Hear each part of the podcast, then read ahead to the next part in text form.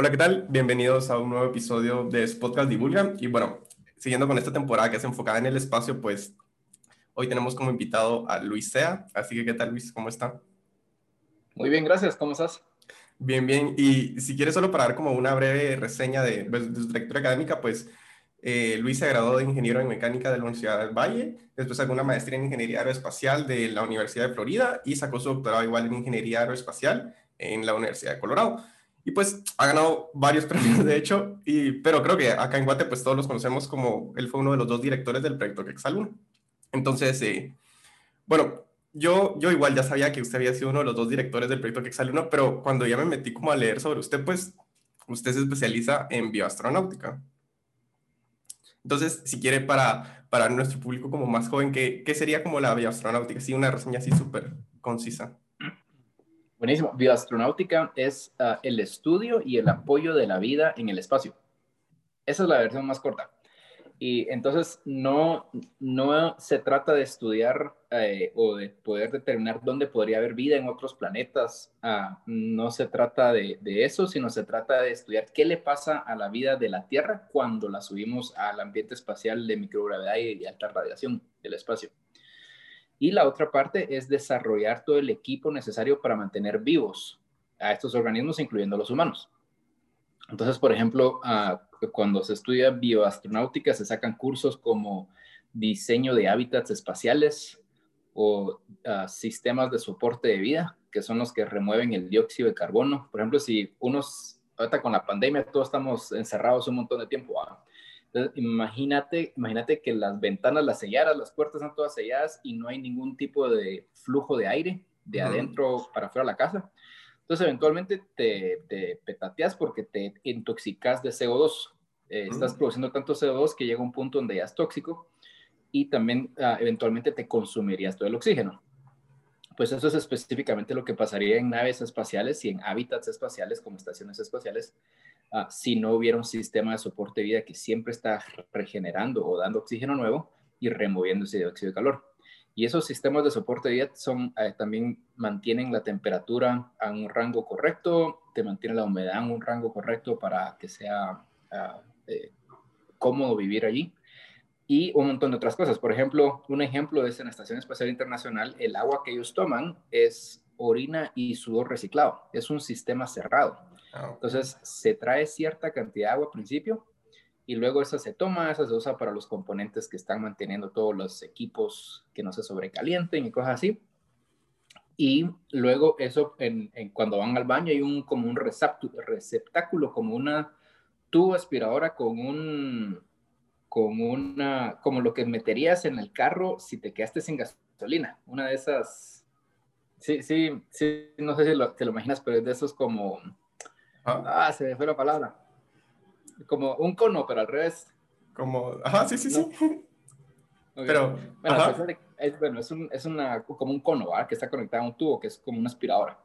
Y entonces ahí hacen pipí y luego se va a una serie de tanques donde es procesado y es purificado y eventualmente esa agua se vuelve a utilizar. Y, y es tan cerrado ese ciclo que inclusive el sudor que expiran es uh, recopilado en unos filtros que están agarrando el aire de la estación y también se, se recupera ese sudor y también se, se, limpia. Entonces, todos esos sistemas de soporte de vida, de eso se encarga la bioastronáutica también. Y pongámosle acá, bueno, adelantándonos un poco, de acá es de donde sale todo el problema de los biofilms que se forman dentro de las naves. Ah, entonces, biofilms, las biopelículas, eh, es parte de bioastronáutica porque estamos estudiando, esos son organismos de la Tierra cuando los llevamos al espacio. Uh -huh. Y de, de, hecho a NASA y otras agencias espaciales le interesan las biopelículas porque uh, son, son un problema, pero también podrían ser algo bueno. Son un problema porque en, de hecho en el primer de esos tanques que viene después del receptáculo que recibe eh, cuando van a, a número uno, ahí han habido problemas de que se quedan trabadas válvulas porque se genera tanto de esa biopelícula.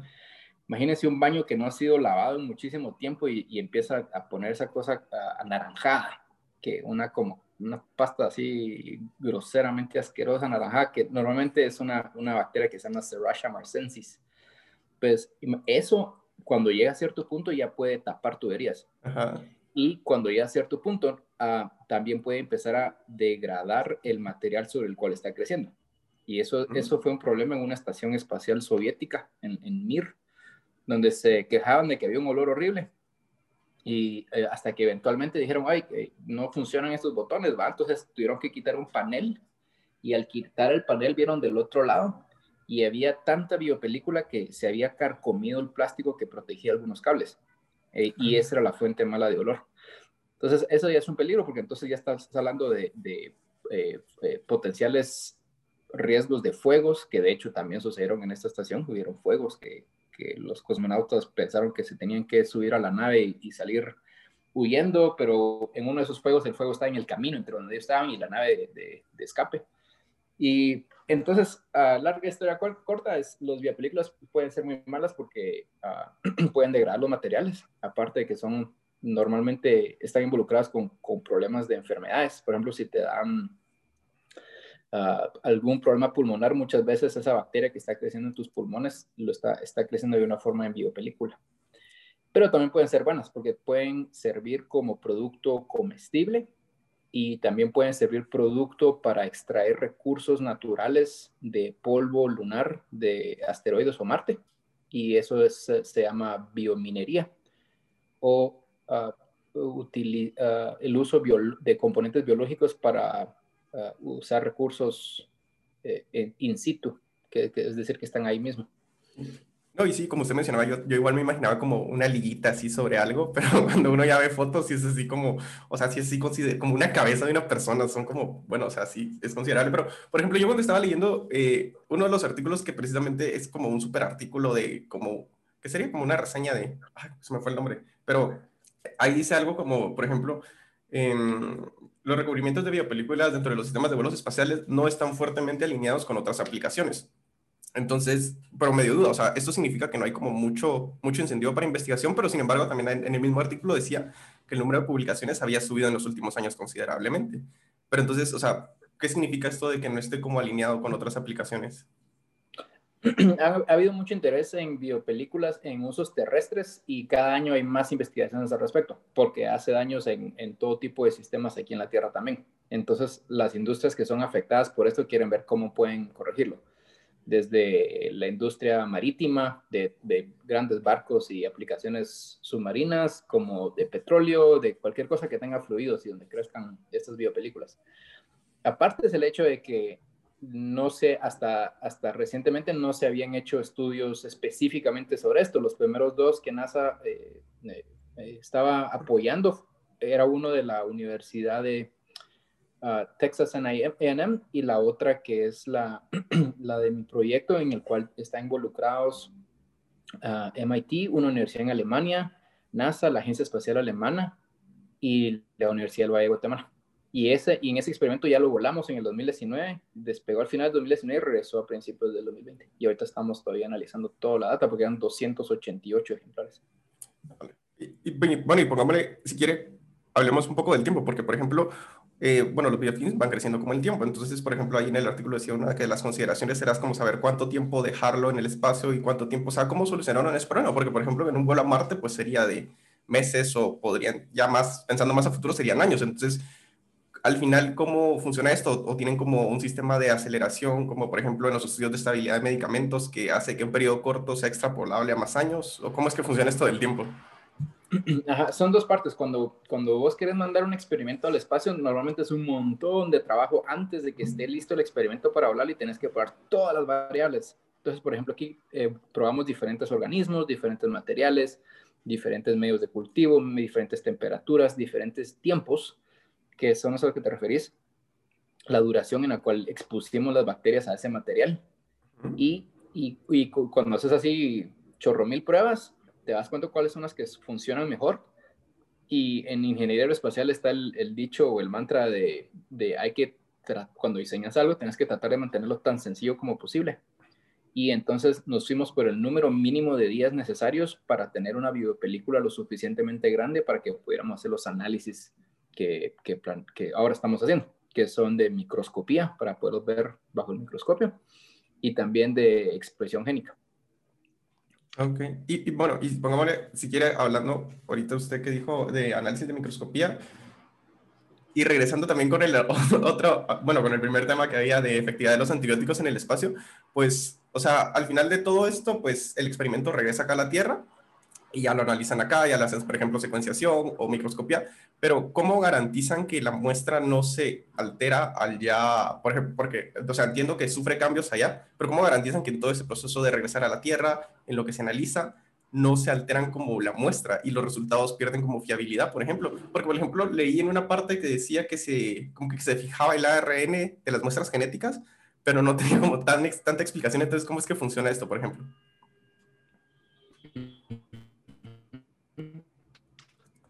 Es súper buena pregunta. Y, porque, y, y, para ser más específicos, algo que fundir tus resultados o cómo los analiza uno, cómo, qué conclusiones sacas de ellos, es que digamos que haces dos sets, ¿verdad? Dos equipos, dos montón de ejemplares, la mitad se quedan en la Tierra y la mitad se en el espacio. Pues esa mitad que es al espacio también va a estar expuesta a las aceleraciones y vibraciones del despegue. De ahí está expuesto a la microgravedad y a la, la radiación del espacio y de ahí viene otra vez las altas aceleraciones del regreso. Entonces es importante tratar de iniciar y terminar el experimento en órbita para que lo que sea que estás analizando no, no esté mm, siendo, el experimento no esté siendo activo durante el despegue y el aterrizaje. Y entonces, como hacemos eso, es que tenemos, usamos un, un equipo que es del centro de investigación donde estamos haciendo esta, eh, este proyecto que se llama Bioserve Space Technologies, que es un centro de investigación sin fines de lucro de, de Colorado Boulder, que es donde yo trabajo, y también a la del Valle, Pamela Flores, y ella es quien está liderando todo el análisis de estos samples. Esta es la, es, es la base de su trabajo doctoral. Y entonces lo que hacemos es que usamos equipo de Bioserve que lo que te permite es volar las bacterias separadas del material. Y entonces las bacterias están básicamente en un estado de, de uh, como dormidas, un estado de stasis donde no tienen comida y están a una temperatura equivalente a la temperatura que son las refris. Las refrigeradoras en la casa están a 4 Celsius porque eso te ayuda a detener el crecimiento de bacterias y hongos. Entonces las mantenemos frías y sin comida. Entonces se ponen ellas mismas en un estado como de, de dormir. Entonces cuando llegamos a órbita y queremos empezar el experimento, las dos astronautas que hicieron esto, que fue Jessica Meyer y Cristina Koch, ellos lo que hacen es, uh, bueno, primero desde tierra nosotros mandamos un comando porque en Bioserve uh, tenemos varios equipos en la Estación Espacial Internacional, tenemos incubadoras, microscopios, refrigeradoras, congeladores. Ah, okay. Y entonces lo que hacemos es nosotros le mandamos un comando a, a, la refrigeradora que tiene esos ejemplares para que pase de 4 Celsius a, a 37 Celsius, por ejemplo. Entonces eso ya lo, ya le da la temperatura y después cuando ya está esa temperatura, llega uno de estos dos astronautas y, y mueve una palanca que lo que hace es que ya combina la bacteria con, con el ejemplar de material y eso ya empieza el experimento. Y solo, y es el... perdón que lo interrumpa, pero si quiere como que hagamos una pausa, porque a eso se refiere como al procesamiento de fluidos, el, ¿qué sería? FPA. Pero ah, si quiere de como, porque es como, o sea, ahí van como un montón de muestras y es un tubo alargado, pues relativamente grande. Entonces, ¿cómo, ¿cómo, es que funciona esto? ¿Y esto ya es como muy estándar o ustedes cómo lo diseñaron, por decirlo así?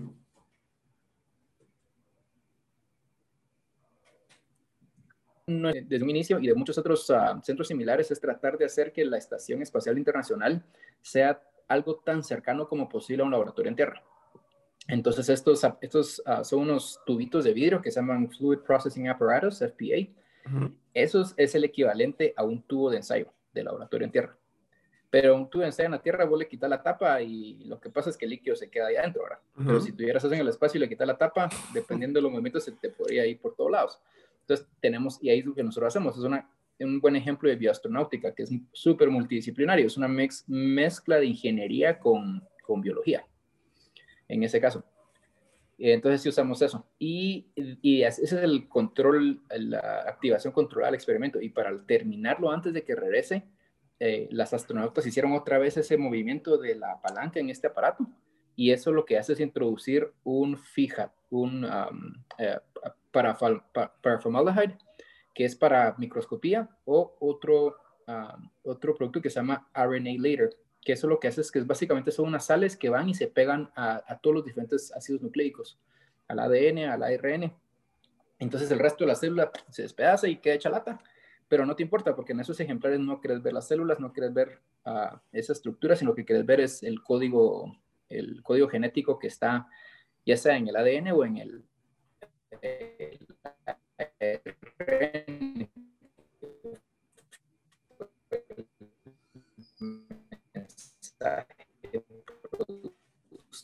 por la célula en el momento que, es, que deben estar Ok. Eh, bueno, perdón, solo es que se está trabando un poco la conexión, pero si quiere, bueno, regresemos un poco como a usted. Y bueno, o sea, esto está como, todo está como muy genial, pero yo, yo me puse a pensar, bueno, ¿en qué momento a usted, y si quiere le voy a hacer dos preguntas y tal vez las dos lleven como la misma respuesta, pero por ejemplo, ¿en, ¿en qué momento a usted ya entró como en este campo de las ciencias biológicas? Porque, por ejemplo, me imagino que en ingeniería mecánica, la UVG, pues no llevan como tanta microbiología o bioquímica, entonces, ¿cuál fue como ese punto de inflexión donde usted dijo, porque igual, o sea, para entrar en ingeniería espacial hay como un sinfín de campos y antes de entrar a esto, pues tiene otras publicaciones, pero ¿cuál fue como ese punto de, inflexión donde usted dijo, no, o sea, me va a tirar a esto y me va a especializar en esto? Y llegando ahí, como en qué punto usted se dio cuenta que ya era como un científico o, o cuándo usted ya se consideró como un científico en sí? Ajá. buenísimo. Yo creo que por ahí la historia, contar el mensaje a enviar sobre todo para, para los más jóvenes que estén escuchando, es que normalmente, al menos, al menos yo, cuando era más joven, pensaba que mi desarrollo profesional era como, una, era como un camino, una línea recta, y, y, que, o una subida en una montaña, iba, iba como pasos a pasos. Y nada que ver, es más como que las curvas zigzagueantes, como cuando uno va para Pana.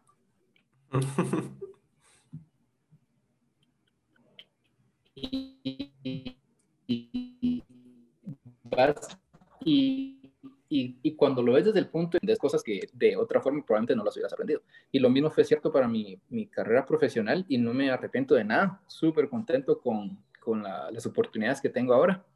Que en ingeniería mecánica en Valle. De ahí como ninguna U me... No, no, no, no tenía, no encontraba cómo irme, no sacaba... Bueno, incluso desde antes, del colegio era pésimo. Entonces no encontré ninguna beca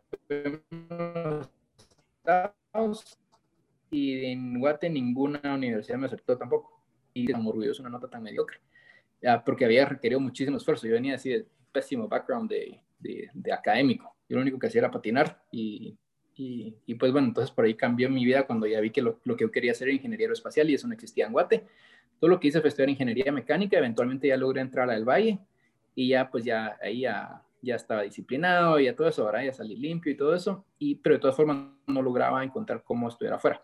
Eh, y lo que le recomiendo a otros es buscar dos diferentes mecanismos. Uno se llama Graduate Research Assistant, GRA, y el otro es Graduate Teaching Assistant. Entonces uno trabaja para algún profesor o profesora y ellos le, da, le, eh, le pagan a uno la maestría o el doctorado. Y con, bajo ese mecanismo es como yo logré ya venirme a los estados y saqué una maestría en ingeniería espacial, pero tenía un enfoque en termofluidos. Y así, ah, súper hueva. Así yo lo detesté. O sea, me gustó mucho la maestría y la investigación que hacía ya era en Cabo Cañaveral. Súper cool. Pero nada que ver con lo que quería hacer. Y, logré esa maestría porque como no lo, como yo no encontraba cómo irme a estudiar afuera, después de grabarme de la U, trabajé un par de años para, para la ESO, ExxonMobil, de Enguate. Y entonces eso le llamó la atención a un profesor que tenía un proyecto de ingeniería petrolera, pero él era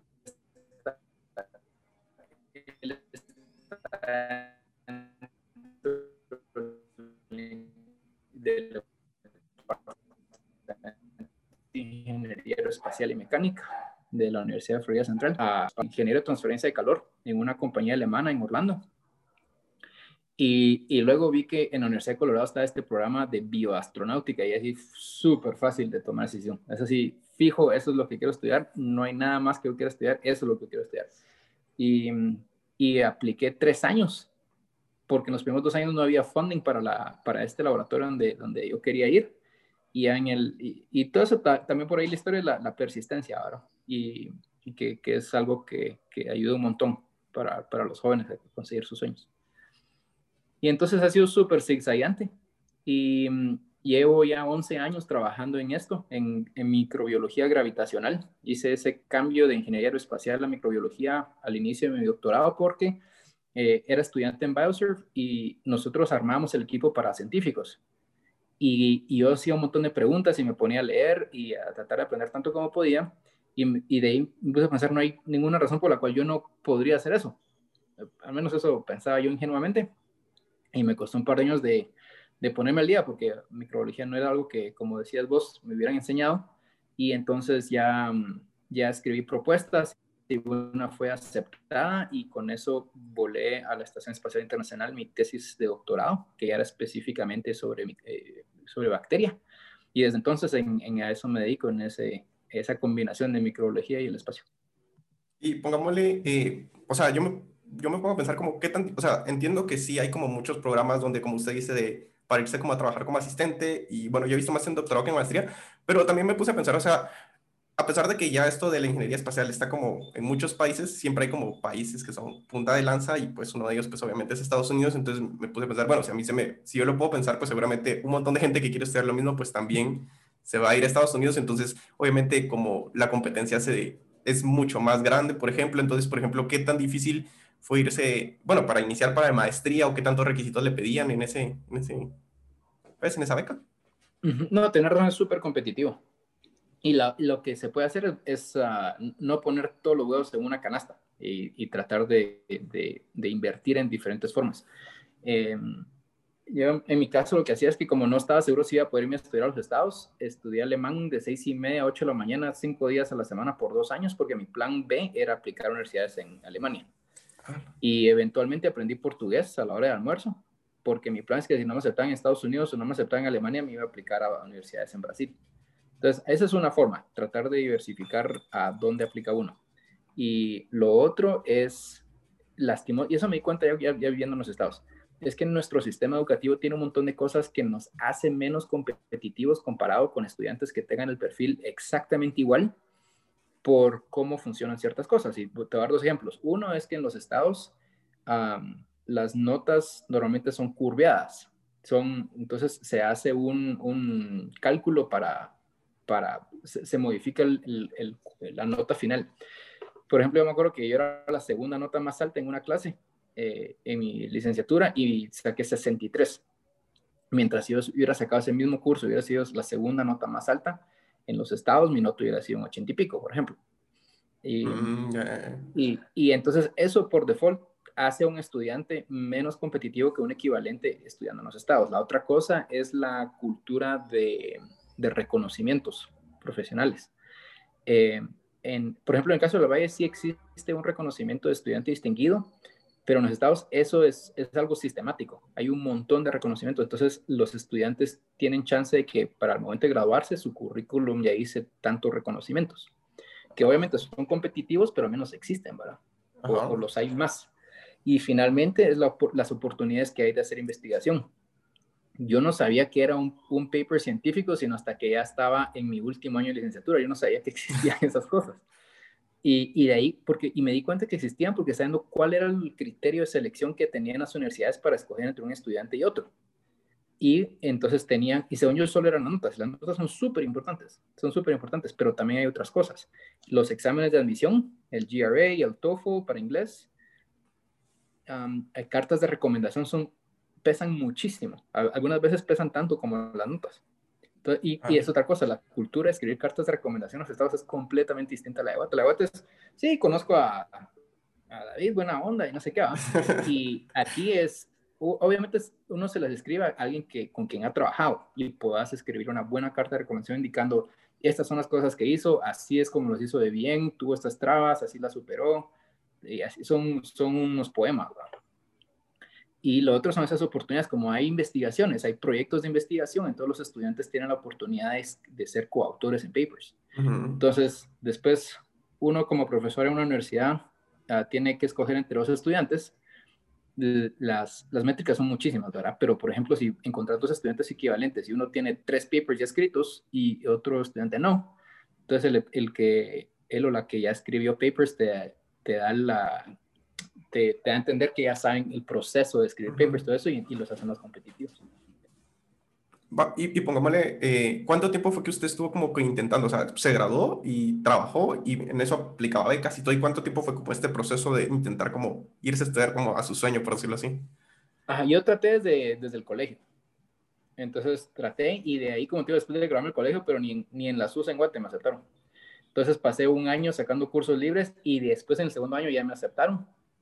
Entré en Ingeniería Mecánica del Valle y durante esos cinco años estaba como investigando qué podía hacer para mi maestría, pero aún así tomó dos años más después de la licenciatura hasta que ah, me aceptaron en dos universidades, una en California y una en Florida, y, escogí la de Florida. Y desde entonces ya entendí mucho más cómo funciona todo este sistema y, y obviamente la importancia de las buenas notas, ¿verdad? Que a uno se lo dicen cuando es chiquito y le entra por un oído y le sale por el otro, pero en realidad sí son la llave para abrir puertas. Y, bueno, y si quiere, entremos como a su tesis doctoral, que precisamente es como el primer proyecto de, de actividad de antibióticos en el espacio. Entonces, eh, bueno, al final esto era, si quiero voy a dar como un breve resumen porque es como un montón lo que hay, pero usted me corrige si, si me equivoco en algo, pues básicamente llevaron E. coli al espacio y probaron dos antibióticos y para ver qué tanto, era como un experimento de resistencia a antibióticos tradicional, solo que en el espacio, entonces eso como que multiplica la dificultad como por mil. entonces, eh, bueno, al final encontraron como un montón de cosas y entre ellas es que al final pues los antibióticos hay más resistencia en el espacio que en la Tierra. Entonces, eh, bueno, cuando usted terminó con el experimento, o sea, estos datos confirmaron como la hipótesis de cómo era que funcionaban eh, las bacterias en el espacio, pero al final, eh, ¿qué tan como extrapolables fueron estos datos? Por ejemplo, porque como solo era como una bacteria de coli y todo, entonces, bueno, ¿cómo, funcionó eso? Y me imagino que pues de ahí sale el otro proyecto, ¿no? De que ya lanzan, creo que yo, 10 bacterias, o, bueno, tienen planeado como lanzar 10 bacterias, o no sé si ya lo lanzaron, la verdad. Sí, uh, tener razón eh, en que eso fue la tesis y también tener razón en que es limitado porque solo vuela una bacteria, mientras hay miles de miles de miles de diferentes eh, ah, especies, ¿verdad? Y, pero lo que, y lo que también mencionabas de lo que encontramos eh, también es correcto, pero una historia bien cool, pienso yo, y que, y que está media escondida en uno de los papers y, y es la base de, de nuevos trabajos que estamos tratando de iniciar ahora es un switch para encender los, lo que les llaman los genes suicidas, que es un sistema de, que se llama apoptosis, que es un mecanismo que tiene destruir su propia membrana. Entonces, así como que le salen todas las tripas. Y la hipótesis de ese sistema de apoptosis en E. coli es que lo usan cuando están bajo cierto tipo de estrés para incrementar la probabilidad de sobrevivencia de la colonia entera. Entonces, lo hacen, por ejemplo, cuando ya no hay recursos, algunas de ellas empiezan a, a, explotar, por así decirlo, para que esos mismos, esas mismas tripas que, que, sacaron en el ambiente sirvan como nutrientes para otras bacterias y les dé chance a la colonia de sobrevivir. pues bueno, entonces hay gente que se pregunta, ahorita, imagínate, en 1990 por ahí de 10.000 personas al año morían de, de, de infecciones bacterianas resistentes a los antibióticos. Y de hecho, eso fueron las cosas que a mí me cambió de ingeniería aeroespacial a microbiología. Yo en Florida hacía scuba dive y una vez me dio una infección de oído que se, que se, se puso súper mal y se volvió infección de garganta. Y los doctores me dieron así una cantidad ridícula de antibióticos que eh, lo que hicieron fue matarme toda la bacteria buena del intestino, pero la, bacteria uh, mala, había, había bacterias malas en mi intestino, eh, Clostridium difícil, que era resistente a, a, todas esas diferentes clases de antibióticos que me dieron. O se volvieron, desarrollaron esa resistencia bajo esa presión. Ajá. Eh, larga historia corta, entonces ya estaba hospitalizado, así noqueado, y me iban a remover el intestino porque no importaba qué antibiótico me dieran, esa bacteria mala estaba creciendo y creciendo y comiéndose el intestino. Y así le pasa a mucha gente, ¿verdad? En, infecciones uh, nosocomiales que van al hospital y adquieren una infección que no tenían cuando llegaron. Al fin de cuentas, llegó un doctor hacía como más años y, propuso una, un antibiótico que han usaban desde los 60 y ese funcionó y gracias a Dios todavía tengo el intestino ahí, pero ese no es el caso de mucha gente. En 1990 por ahí de 10.000 personas morían de, de, infecciones bacterianas resistentes a, antibióticos y para el 2010 ya son más de 100.000 personas al año que mueren de, cosas que, que cuesta entender en el en esto en 2021 todavía no podamos curar, ¿verdad? Y de hecho cada año es peor. Entonces, regresando a lo de los genes suicidas, entonces mucha gente se pregunta por qué no hacemos una nueva ah, anti, uh, una, no antibiótico que lo que haga es que vaya a encender el switch genético o génico que hace que la bacteria uh, haga, se suicida. ¿verdad? Pero el problema es que ese switch que se llama RPOS enciende otros 156 switches y muchos, imagínate una luz, ¿verdad? Esta luz de, de, la apoptosis es una, y cuando encendes ese switch, enciende otras 156 luces y muchas de esas luces lo que hace es que hace esa bacteria aún peor, la hace resistente a otros antibióticos, la hace resistente a estrés oxidativo, un montón de cosas. Entonces mejor nadie lo toca porque darías una bacteria mala una pésima. Pero lo que vimos en, con mi tesis doctoral es que el, en algunos casos el switch de, de apoptosis estaba encendido 24 veces más de lo que estaba en la Tierra y el antídoto, que es otro gen que lo mantiene en control para que no se vuelva loco, estaba apagado 40 veces la, el monto de lo que está en la Tierra. Pero el switch RPS no estaba movido. Entonces, eso lo que sugiere es que tal vez hay otro switch para activar el gen suicida que no hemos encontrado en gravedad y que es, es algo específico y particular de los estreses que son generados cuando tienes una bacteria en microgravedad. Y pongámosle, ahí es donde, bueno, eh, pero, o sea, hicieron la secuenciación de todo esto y ya como determinaron, o sea, cuál sería el switch o es como lo que se quiere hacer ahorita. No, ajá, porque ese no era el plan del estudio. Solo fue como eso lo encontramos así de, de wow, qué curioso, ¿ah? Entonces, ahora, pero el, el, estudio no estaba diseñado para averiguar cuál es. Entonces, el próximo paso que necesitamos hacer es uh, generar hipótesis de cuáles podrían ser esos switches, pero que no importa si te pones de cabeza o haces vueltegatos en la tierra, no pasa nada diferente, y uh, volarlos y, poner esa cultura bajo el exacto mismo tipo de condiciones que hicimos para este experimento que se llama Antibiotic Effectiveness in Space 1, AES1, que era de mi tesis doctoral, y tratar de replicar esa condición y, y, así elucidar cuál es, cuál es este potencial switch. Okay. Y por ejemplo, también tiene un paper en, en ese inter de, de, su tesis doctoral que es como más pequeño, pero se centra como, bueno, yo entendí que el enfoque era como evidenciar como todo ese potencial que tiene el campo de la farmacéutica en el espacio, por ejemplo. Entonces, por ejemplo, ahí da dos ejemplos de medicamentos. Por ejemplo, yo, yo no sabía de la historia del, de Nosumab o el Romosumab, por ejemplo, de que tienen como su origen en experimentos espaciales. Pero, por ejemplo, ¿cuáles son como todas estas ventajas que da hacer como experimentos de fármacos en el espacio? Y también ahí decía que como, bueno, inclusive puede acelerar el proceso de aprobación de FDA y cosas así. O sea, ¿cuál es como todo este beneficio? Y, y Denosumab no tiene origen espacial, pero sí ha sido, ha sido parte de experimentos en el espacio. Mm, hay varios ejemplos, igual uno. Por ejemplo, ahorita si alguien está escuchando este podcast sentado, podría estar pensando que no está haciendo nada, pero en realidad sus músculos ah, y sus huesos están bajo, bajo uh, estrés de la gravedad y esos, eso los mantiene sanos, por así decirlo, ahora los músculos. El problema cuando te vas al espacio es que ya no estás estrés de la gravedad y entonces el cuerpo dice ah, algo que se llama homeostasis, que es mantener un balance en, tu cuerpo. Es dice, ok, ¿para qué estoy desperdiciando todos estos recursos en mantener estos huesos tan duros si ni siquiera hay, hay, una, no tengo que luchar con la gravedad? Y lo mismo para ciertos músculos. Entonces, eh, si los astronautas no hicieran nada en el espacio, tendrían uh, la, una tasa de reabsorción de, de, masa ósea, de huesos, equivalente a por ahí de eh, más de 10 veces el peor tipo de osteoporosis en la Tierra. Entonces, eso es un problema para los astronautas y, y, lo que hacen es que hacen ejercicio entre una y dos horas al día todos los días. Pero también es una oportunidad para estudiar moléculas que se miran promisorias contra osteoporosis o contra degeneración muscular. Y entonces eso es lo que nosotros permitimos y, y para lo cual colaboramos con farmacéuticas y compañías de biotecnología. Entonces, por ejemplo, un caso es donde volamos ratones y a la mitad Ah, se les deja flotar libremente dentro de este hábitat y a la otra mitad se les deja flotar libremente, pero se les da una molécula. Esta molécula que está siendo estudiada, a la otra se les da un placebo. Y, y, y después cuando en ese estudio específicamente, la mitad que tenía la molécula no solo tenía más hueso que la otra mitad que fueron al espacio, pero no tenían esa molécula, sino tenían más hueso que las que se quedaron en tierra. Entonces, Ah, básicamente eso ayuda a una farmacéutica o una compañía de biotecnología a demostrar al FDA y a otros que esa molécula es capaz de mitigar el problema y en este caso es inclusive ser una solución. Porque el tema de la osteoporosis es que son dos procesos. Uno es la reabsorción de hueso y el otro es la generación de hueso. Y un niño se quiebra el brazo y al ratito está como que sin nada porque su tasa de generación de hueso es más alta que la de absorción.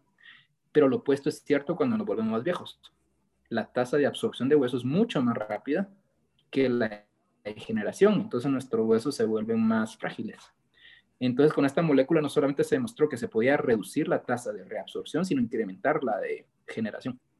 Entonces, es un ejemplo de cómo utilizamos el ambiente de microbiología del espacio para encontrar soluciones a problemas médicos en la Tierra y de ahí que, que los gobiernos de países desarrollados le meten tanta plata a la investigación en el espacio. A las farmacéuticas, ¿qué, tanta, qué, tanto, pues, ¿qué tanto capital le meten como a estos proyectos o todavía no hay como tanto, pues, tanto interés? Porque me imagino que debe ser como proponer un proyecto para el espacio aún en, en un, un, CubeSat es como relativamente caro, ¿no? es caro, sí. Y, y mm, la, la, pregunta es, ¿qué tanto interés hay de la industria farmacéutica? Ajá.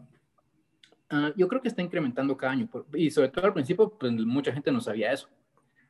Y conforme se publica más, pues ya se están enterando más y hay más gente involucrada, más instituciones involucradas. Pero, por ejemplo, uh, yo he tenido la oportunidad de trabajar en como 17 proyectos en el espacio, en el Space Shuttle y la Estación Espacial Internacional y varios de ellos tienen este tipo de énfasis. Por ejemplo, dos eran eh, de cáncer, donde probamos moléculas. Básicamente lo que hicimos fue crecer tumores cancerígenos de adenocarcinoma, extraídos de un joven de, de, 23 años, si no mal recuerdo.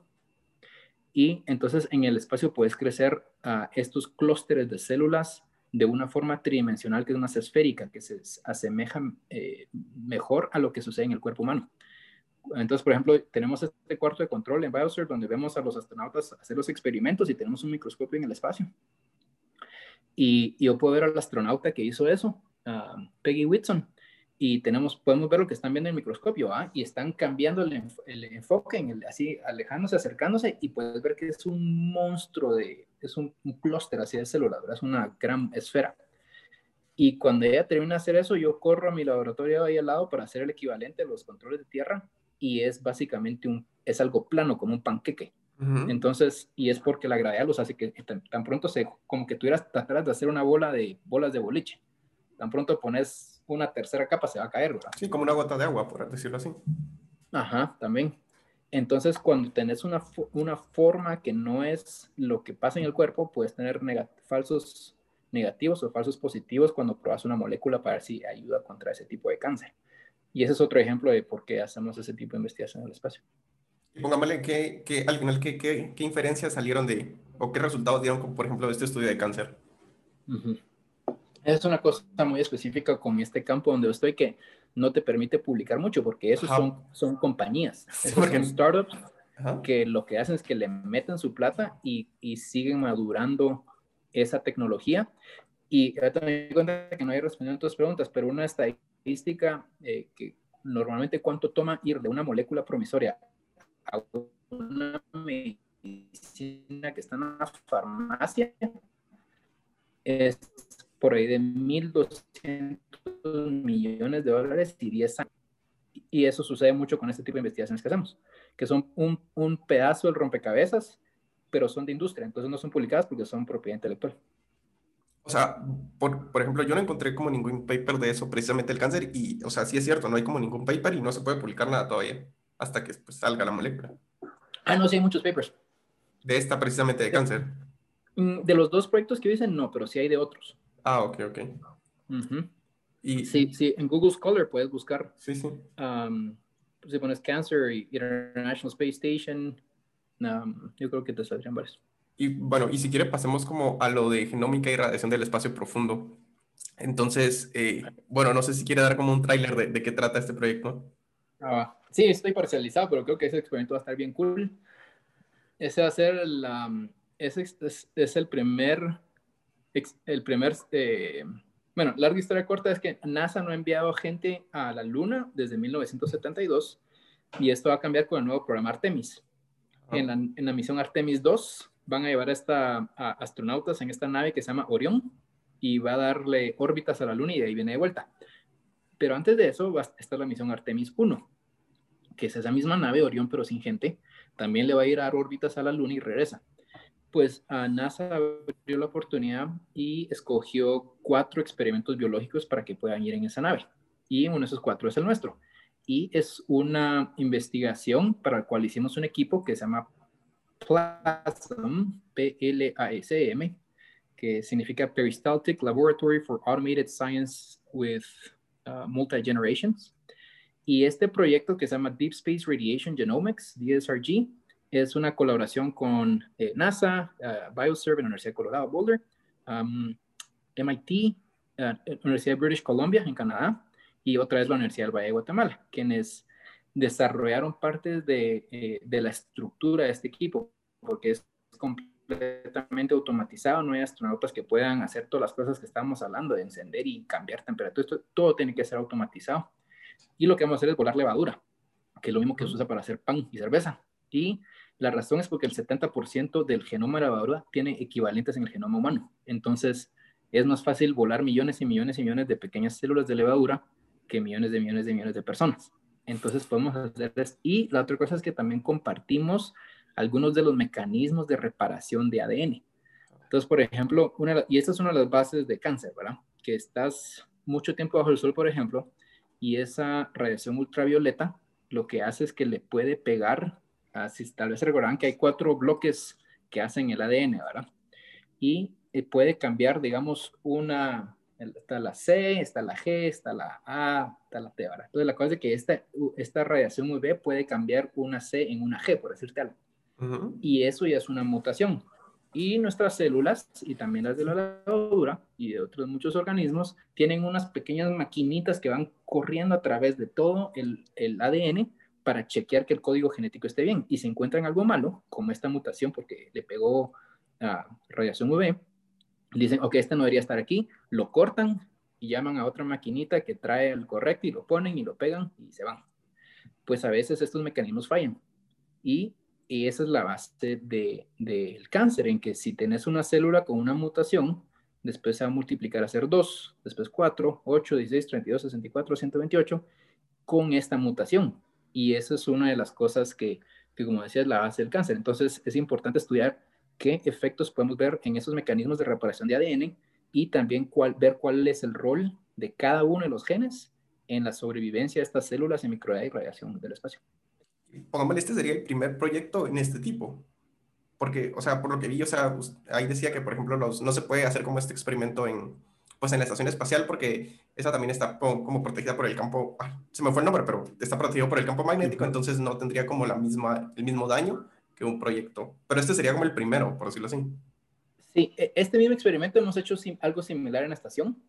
Esto es nuevo en que como va a ir hasta la Luna, ya no está protegido por la magnetosfera, específicamente ah, por los cinturones de Van Allen. Entonces, lo que esté debajo de esos, esos cinturones de Van Allen son como una capa que está alrededor del planeta que nos protege de la radiación cósmica que viene de, del universo en general y también de algún tipo de radiación del Sol. Pero una vez viajas más allá de estos cinturones de Van Allen, ahí sí te estás cocinando con la radiación cósmica y la radiación que viene del Sol. Y eso es lo que no hemos caracterizado bien como científicos. ¿Cuál es el daño en los genes y en los organismos de este tipo de radiación? Porque las misiones Apolo fueron, pero no estaban haciendo este tipo de medidas. Pero pongámosle si, o sea, es como un experimento delicado, ¿no? Porque imagínense que, que, fueran resultados como bien negativos. O sea, ¿qué se haría? ¿Solo sería como reforzar la nave o, o se aplazaría como el otro proyecto de, de astronautas, por ejemplo? Uh, lo, dudo, porque se ha, a, través del programa Apolo se ha demostrado que pueden sobrevivir por periodos cortos de tiempo, ¿verdad? por ahí de una semana o dos semanas. Uh, pero eh, es bueno saber y entender tanto como posible un problema para poder determinar cuáles son las mejores formas de, de resolverlo. Necesitamos saber qué tipo de, daño estamos viendo y en qué magnitud y eso determina si simplemente, por ejemplo, ponerle un aluminio más grueso a la nave es suficiente protección o uh, si se requiere que haya algún tipo de, de medicinas, básicamente, de, de, que algún tratamiento que tengan que tomar que ayude a, esa, a optimizar esa reparación de ADN, de daño al ADN. Ok, y, y bueno, y pongámosle, usted mencionaba hace un ratito que, por ejemplo, esto tiene que estar como totalmente optimizado, bueno, automatizado, porque no va a haber nadie que lo manipule.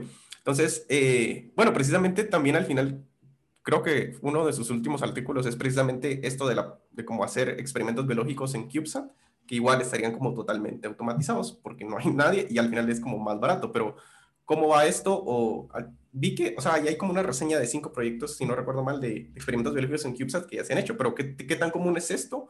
En, o sea, tener experimentos biológicos totalmente automatizados en CubeSat. Es bien poco común y lo que tenemos en ese artículo, uh, tengo un, conference paper y de ahí un, un, un, capítulo de libro que se llama CubeSats para microbiología, para investigación de microbiología y, uh, y astrobiología y es un resumen de todas las misiones de CubeSats que han sido hechas y todas ellas han salido de NASA y de un centro de NASA en California que se llama NASA Ames. Y mis dos coautores son de ahí. Y, y eh, o sea que son poco comunes, porque eso es todo lo que ha habido. Ah, pero esas tecnologías, al desarrollarlas, te permiten hacer otras cosas y que esas otras, esas otras cosas pueden incluir, por ejemplo, tipos de sensores y, y sistemas de cultivo para naves que van a la luna de Júpiter que se llama Europa, por ejemplo. Ah, porque cuando desarrollas tecnologías, después ya le puedes encontrar otras aplicaciones. Europa se es una luna congelada de, de, Júpiter, que si la ves desde afuera es básicamente como hielo, como el planeta Hoth de Star Wars, y, pero abajo se cree que hay agua líquida y con, y con sales, como nuestro mar. Y ah, hasta el centro hay, muchísimo calor, y este calor viene de la fricción que, tiene la luna Europa cuando está orbitando Júpiter, porque hay otras lunas que están enfrente y atrás de ella, y entonces cuando está orbitando Júpiter se estira y se apachurra y se estira y se apachurra y esa fricción genera calor. Entonces, debajo de ese hielo se considera que hay un, mar, un mar de agua con sales y además tienen como estos como geysers que escupen esta agua hacia el espacio. Esos geysers y tomar otros análisis y ese tipo de tecnología eh, se puede basar en parte en lo que fue desarrollado por estos otros CubeSats. Y, pero, y por ejemplo, que, o sea, ¿por qué no hay tanto si al final es como más barato hacerlo? ¿O simplemente no se ha como explorado tanto? No, no se ha explorado tanto. Hay una compañía basada en Israel que, que es una startup que están tratando de explotar ese mercado, de hacer CubeSats para farmacéuticas y no sé qué tan bien les esté yendo. Y, pero de ahí los que ha hecho NASA son como basic research. Ah, pero si te das cuenta por ahí es de que los países desarrollados terminan desarrollándose más, es porque invierten en este tipo de investigación básica que después se les va a encontrar cuáles son las aplicaciones, ¿verdad? Un, un buen ejemplo de eso es ahorita todas muchas de las pruebas que se están haciendo para COVID, de que usan PCR, eh, ese, ese proceso inicialmente utilizaba unas enzimas que fueron encontradas por un científico que estudiaba bacterias que crecían en temperaturas altísimas en, en, ah, en, en, esos, no sé si has visto, um, son unos como lagos que son ácidos y súper calientes. Bueno, pues ahí hay ah, unas cosas que se llaman ex, extremophiles. Son bacterias y hongos que pueden vivir en condiciones extraordinarias. Entonces él tenía un grant para estudiar qué tipo de bacterias crecen ahí y entre las cosas que aprendió fue, eh, encontró estas enzimas y eso fue como en los 60, 70, una cosa así. Y eso era basic research. Y eventualmente, pues, mirar las aplicaciones que están todos los días para que la gente se pueda ver si tiene COVID o no. Sí, sí. Mire, solo una pregunta. Usted tiene otra reunión ahorita a las 10, ¿verdad? Entonces, para ver cómo, con el tiempo y eso. Bueno, entonces, eh, para... como no tengo mi compu, no tengo ni idea qué hora es. Son, faltan 8 minutos para las 10. Pero entonces, ah, gracias por estar. Pero entonces, si quiere, para ir cerrando y... Bueno, bueno, no sé qué, tema le gustaría tocar. Si quiere, podemos tocar el de biominería o podemos tocar aquí, por ejemplo, eh, el proyecto de Quexal 1 y qué datos se obtuvieron o, y qué otro, si hay más proyectos. No sé, ¿cuál, cuál de los dos preferiría? Ok, tratemos de cubrirlo todo en breve. Va, si quiere, eh, empecemos con Quexal 1. Pues, ¿qué, al final, ¿qué, qué, resultados se obtuvieron de Quexal 1? Porque, por ejemplo, eh, Cabal hace unos meses fue que salió que pues ya se había perdido conexión, pero al final, pues esto era algo que ustedes ya esperaban y todo. Al, final, los CubeSats no son como eternos, como un satélite, ni se espera que tarden muchos años. ¿Y qué, qué es que se obtuvo al final de todo, de todo esto? Sí, y hay muchas métricas que se pueden usar. La, la más sencilla es, eh, o, lo podemos categorizar desde el punto de vista técnico, un éxito rotundo que la verdad es que ni en nuestros mejores sueños no lo imaginábamos. Normalmente, como funcionan estos CubeSats en proyectos académicos es que la universidad, digamos que son ocho módulos básicos. La universidad compra siete y deja que los estudiantes desarrollen uno. O en algunos, o en algunos casos tal vez dos, o en algunos casos ninguno. Ah, pues en nuestro caso, seis de ocho fueron desarrollados en el Valle por falta de, falta de recursos financieros. Eso es un problema, pero al mismo tiempo generó oportunidades ah, para los estudiantes de desarrollar todo este tipo de tecnología en, en nuestro país, donde no teníamos ningún tipo de, de conocimiento de esto anterior. Y la otra cosa es que en las universidades, normalmente en los estados, en Europa, estos proyectos suelen ser liderados por eh, estudiantes de doctorado y que ellos guían de maestría y ellos guían tal vez, y, y, tal vez por ahí tienen algunos de licenciatura. Aquí en Guate, pues tampoco tenemos programas de maestría y doctorado, entonces todo esto fue desarrollado por un grupo de jóvenes de aproximadamente 21 ah, años de edad en promedio, sin ningún conocimiento previo y haciendo seis de los ocho módulos. O sea, fue o sea, extraordinario desde cualquier punto de vista el hecho de que todos los módulos funcionaron nos quedó, nos dejó perplejos y obviamente muy contentos. Sí producimos fotos, de hecho, ahorita estamos escribiendo varios papers para publicar todos estos resultados en uh, peer review y eso es la culminación pues de mucho trabajo.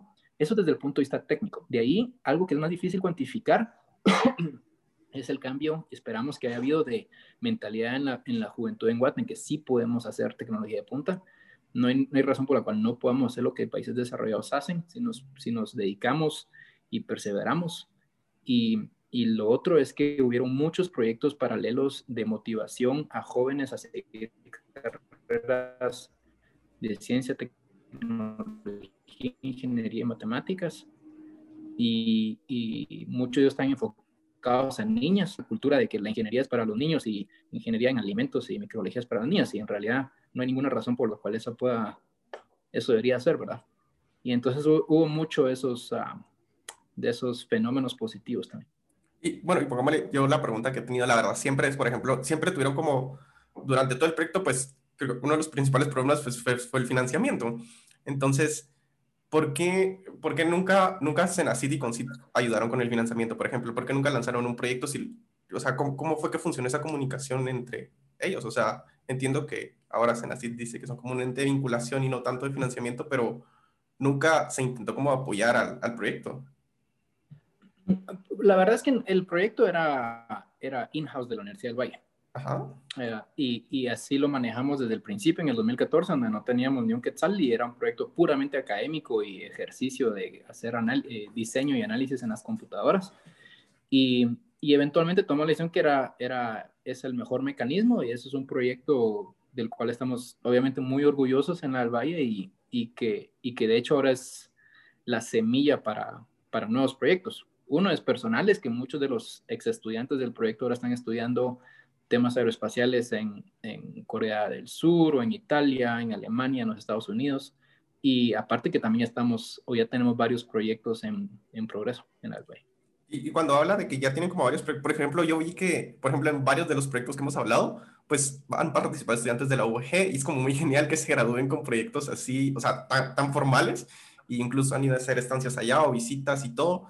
Y por, bueno, entonces, por ejemplo, ¿qué, ¿qué, más tienen planeado para hacer con, tienen planeado, o sea, hacer como otro, otro CubeSat o empezar a seguir como, cuáles son como sus planes de usted, por decirlo así? Eh, hay, eh, hay varios proyectos que están en, en fase de propuestas entonces veremos qué pasa y, si salen uh, algunos o varios de ellos estarán siendo anunciados.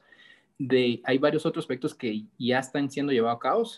Uh, por ejemplo, hay un proyecto que es de NASA en mi laboratorio en Colorado, de, es de lo que, el que decíamos de 10 diferentes bacterias y hongos y ver qué tantas medicinas necesitaríamos para parar su crecimiento en Marte, en la Luna y en órbita en, microgravedad. Y para eso se vinieron dos estudiantes de la ELVAI, Freddy España y Kat Herrera. Eh, hay otro proyecto que es el Space Biofilms de películas, que aparte de que Pamela Flores es la estudiante de doctorado liderando todo el análisis aquí en Colorado, también hay estudiantes en el Valle que van a hacer análisis de las bacterias que fueron al espacio. Y, y aparte también está el que va a ir alrededor de la, la órbita lunar, el Deep Space Radiation Genomics, que hasta donde yo sé, eh, Guate va a ser el primer país en enviar equipo a órbita lunar y, y ese, el equipo que fue hecho también fue hecho por dos catedráticos y cinco estudiantes. Y aparte, o sea, hay un montón de proyectos que ya se están dando a cabo. Y hay otros que, como te digo, están en fase de propuesta y vamos a ver qué tal sale. Bueno, y, si quiere, cerramos rapidito tratando el tema de, de biominería. Entonces, eh, bueno, ¿cómo, ¿cómo es que funciona la biominería espacial? Y, por ejemplo, eh, no, no, sé si nos pudiera también, porque vi que habías observado una tesis precisamente de esto, y, bueno, por lo que entiendo, tuvieron como, no, no sé si decirlo como complicaciones, pero básicamente estaban trabajando con los simulantes que creo que se llama regolito, que es como que simula pues la superficie de, de, de Marte, si no estoy mal. Entonces, ¿cómo fue esta tesis y cómo es como este proyecto de biominería que se tiene? que es de biominería espacial y suena súper, súper ciencia ficción, pero biominería es algo que ya se usa en la Tierra. El 5% del oro y el 15% del cobre que está en el mercado viene de procesos de biominería, donde usas bacterias u hongos para extraer algo que está metido en rocas. Pues eh, lo que estamos tratando de hacer con ese proyecto es el equivalente, pero en el espacio y ah, con dos visiones, ambas de una a largo plazo y una a larguísima plazo. Una, la de largo plazo es que, por ejemplo, uh, si vos estás en una misión que se va a la Luna, no querés depender de naves que vengan cada semana con cosas para mantenerte vivo, con tu oxígeno, con tu agua, con los metales que necesitas para hacer equipo, etc. Necesitas aprender a vivir de la tierra. Y entonces ahí donde viene eh, en ayuda en esto, lo que estamos tratando de hacer es usar una bacteria que se llama Shawanaella onedensis para ah, extraer el hierro que está presente en el polvo lunar de asteroides o Marte. Y para eso usamos un simulante de este polvo lunar que es producido en UCF, en Florida. Y lo que hace es que eh, esta bacteria la haces feliz poniéndola, exponiéndola a este tipo de condiciones donde ah, básicamente lo que hace es que transfiere un electrón de, del hierro que está presente en la roca y con esa transferencia de electrón ya, es mucho más fácil separar el hierro del resto de la roca. Y entonces la idea es de que puedas entonces separar el hierro y después ese hierro lo alimentas a una impresora 3D y ya puedes producir componentes sin necesitar que la Tierra te mande algo. Entonces la idea eventualmente es que puedas hacer eso para un montón de diferentes metales. y la visión a súper largo plazo, que es así, está en ciencia ficción, pero por algún lado hay que empezar, es que en algún día la Tierra sea categorizada como una zona para vivir, como las reservas, como una reserva, como una biosfera, y no se puedan tener industrias pesadas y, minería en nuestro planeta que mata muchísimas especies y hace, hace mil estragos y entonces que esos procesos de minería puedan ser llevados a cabo en asteroides, donde se ha comprobado que no hay ningún tipo de organismos, porque también tiene un montón de temas éticos que deben de ser discutidos conforme la tecnología, tecnología se desarrolla. Pero, y por ejemplo, ¿cómo, ¿y cuál es la historia como detrás de esta tesis doctoral que, bueno, que usted, que, usted asesoró? Sí. lo que pasa es que tengo un cuate que venía a Colorado a, cada año a una conferencia de minería espacial y ah. cada vez que venía me venía a visitar y nos juntábamos a tomar un tamarindo o una horchata disfrazada de cerveza. Y, y, siempre yo le preguntaba, mira, ¿y quién está haciendo biominería? me decía, nadie. Y de ahí venía el siguiente año y le volví a preguntar, me decía, nadie. Entonces a la tercera vez me dijo, que si nadie lo está haciendo, yo voy a empezar, dije yo, y inscribí una propuesta a un centro de dentro de la universidad. Y eso es lo que te digo, la magia eso de creer y apoyar la investigación básica. Me dieron unos fondos para empezar y con lo cual traje a un estudiante y colaboré con científicos en Australia y aquí en Colorado, porque lo miro como un diagrama de Venn, donde uno, un lado es para poder, para que esto funcione. Uno es, necesitas saber sobre microbiología gravitacional, cómo hacer que esas bacterias crezcan felices, el equipo, desarrollar el equipo en el espacio y todo eso. La otra parte es geomicrobiología, las interacciones entre las bacterias y los hongos y las rocas. Y la otra es biominería en la tierra. Entonces lo que hice es que me, me alié con ah, expertos en cada uno de esos otros dos campos. Biominería con expertos de Australia, geomicrobiología con gente aquí de Colorado. Y, y pues yo traía la otra parte y juntos ya empezamos ese proyecto y, y del cual un estudiante sacó su, su tesis. ¿Y cuáles fueron como los resultados de, de, que, o sea, el, El proyecto sigue. Ajá. El proyecto sigue. La tesis solo es un paso medio. Y, y, sí, o sea, funciona, o sea, está bien caracterizado que Shawanaella puede reducir hierro. Lo que estamos tratando es de optimizar las condiciones para que para maximizar cuánto hierro se para y creciéndolo en, en, en simuladores de la gravedad de, de Marte y de la Luna, o microgravedad en el caso de asteroides. y buscando cuáles son los, los, los, ingredientes que le pones en el medio cultivo, temperaturas, tiempos y todas esas cosas. Ok, bueno, está bien. Y bueno, ya son las 13, así que muchas gracias de verdad, Luis, por, por su tiempo y bueno, y por todo, por, por platicarnos. Y no sé, yo digo que, bueno, no, yo como QF es como un tema bien interesante, la verdad, para profundizar. Bueno, no, muchísimas gracias por, por el interés y por, uh, y por uh, divulgar ciencia y tecnología en Buena onda, David. No, y bueno, gracias a los que nos están escuchando y bueno, un abrazo.